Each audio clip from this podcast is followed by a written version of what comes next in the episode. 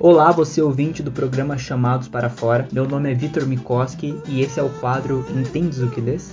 Hoje eu gostaria de estar conversando com o ouvinte a respeito da carta aos Efésios, carta escrita por Paulo à igreja em Éfeso.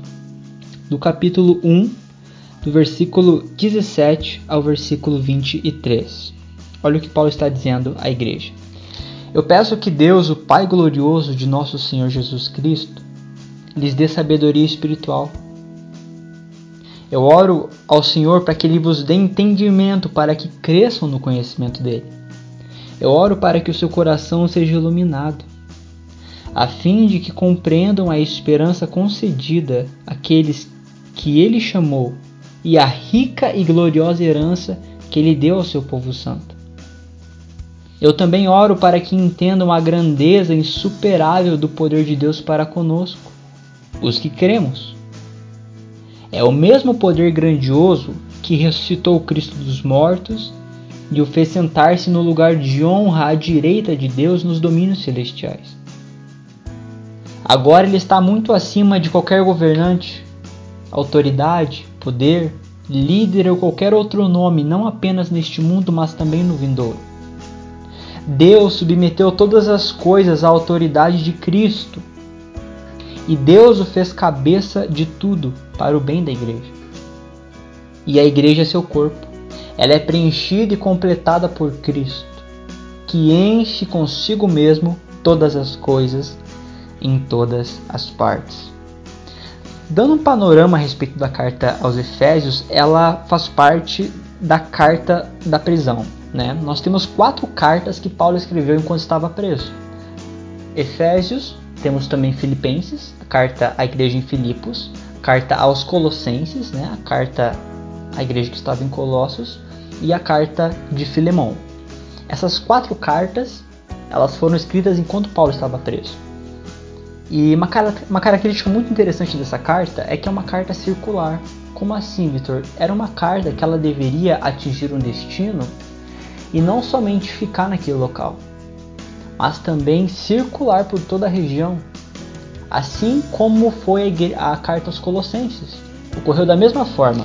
Olha o que diz em Colossenses capítulo 4, versículo 16. Depois que vocês tiverem lido essa carta, enviem-na também à igreja em Laodiceia. Ou seja, não leem só para vocês não. Mande também para a igreja que está em Laodiceia, a fim de que eles também possam lê-la. E olha que interessante. E vocês, leiam a carta que eu escrevi para eles. Assim como é a carta aos Colossenses, Efésios é uma carta circular. É uma carta que deveria chegar e também se propagar. O interessante também, uma característica muito linda de Efésios, que é uma carta mais eclesiológica. Como assim, Vitor, eclesiológica? Eclésia no grego significa igreja, e é uma carta que é direcionada diretamente à igreja. No capítulo 1, Paulo começa saudando aos Efésios. Paulo começa explicando pelo que e como ele tem orado pelos Efésios.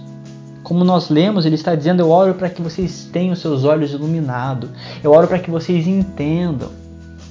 No capítulo 2, Paulo vai tratar como eles estavam mortos antes de Cristo Jesus, como os Efésios andavam no curso deste mundo. Como assim curso, Vitor? Uma porta, ela tem um curso uma janela ela tem um curso.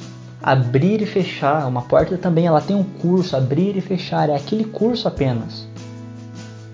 E Paulo está dizendo para os Efésios é isso, vocês tinham curso, vocês andavam nas próprias vontades, mas Cristo vos salvou.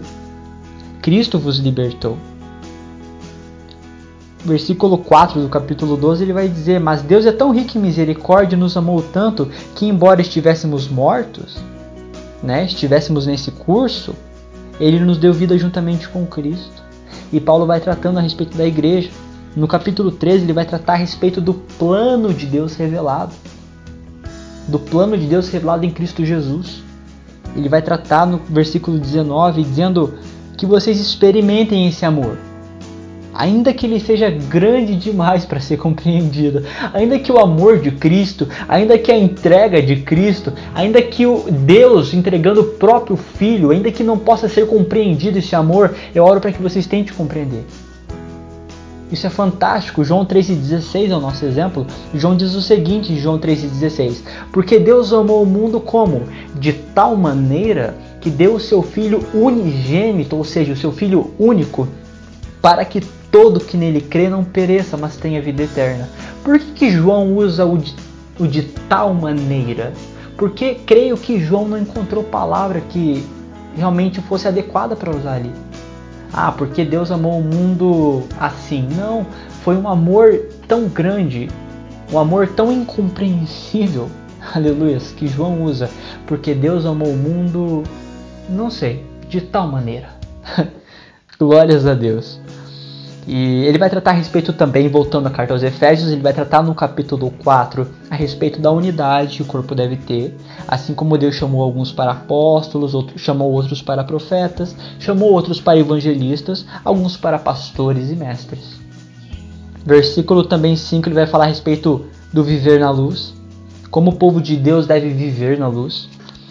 Ele vai tratar no capítulo 5 também falando do marido e das esposas no capítulo 6, falando dos filhos e dos pais. Por que, que eu estou dando toda essa contextualização? Porque Efésios é uma carta escrita para o corpo.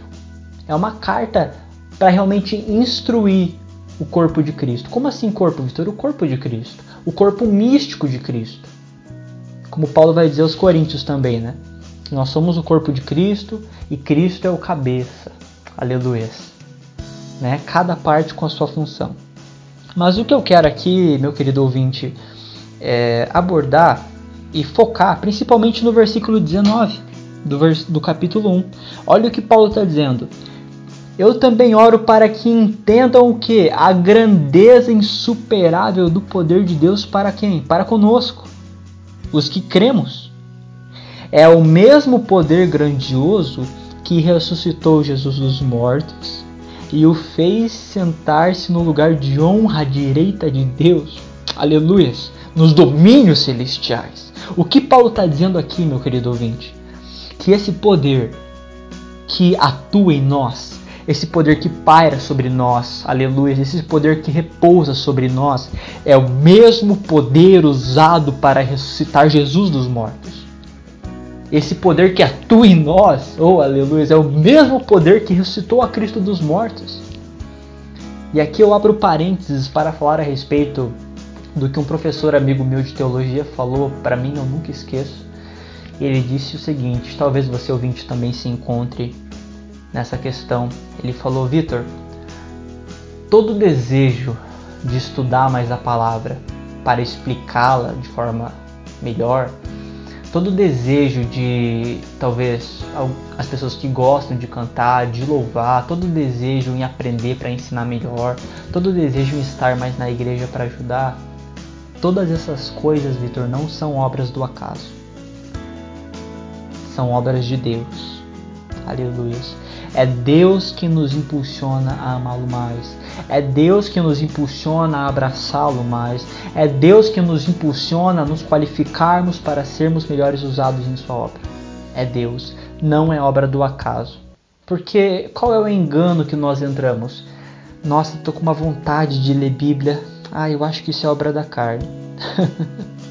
Estou com uma vontade de tirar um período maior de oração. Não, eu acho que isso não é de Deus é Deus sim.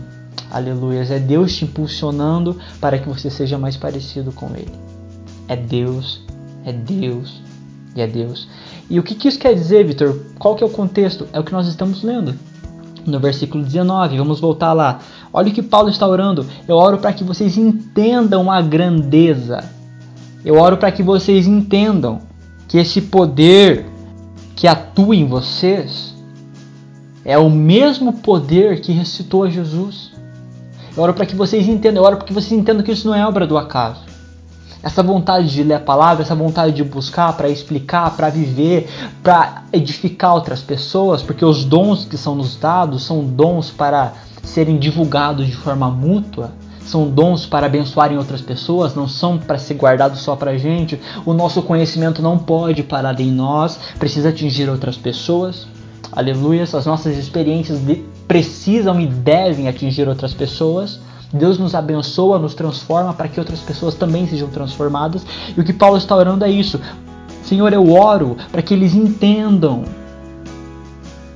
para que eles consigam entender não somente na cabeça, no cérebro, mas no coração o poder grandioso. Que esse poder que ressuscitou o Senhor é o mesmo poder que atua neles e que os faz cada vez mais santos, que os faz cada vez mais parecidos com o Senhor. Glórias a Deus. Então, portanto, concluindo que nós possamos realmente entendermos isso nesse dia. Que esse desejo por buscar mais a Deus, aleluia, esse desejo de estar mais perto do Senhor é proporcionado por Ele, é despertado por Ele, é cuidado por Ele. É Ele quem nos desperta a amá-lo mais, cada vez mais. Que Deus abençoe. E esse foi mais um quadro dos chamados para fora. Entendes o que lês? Deus abençoe.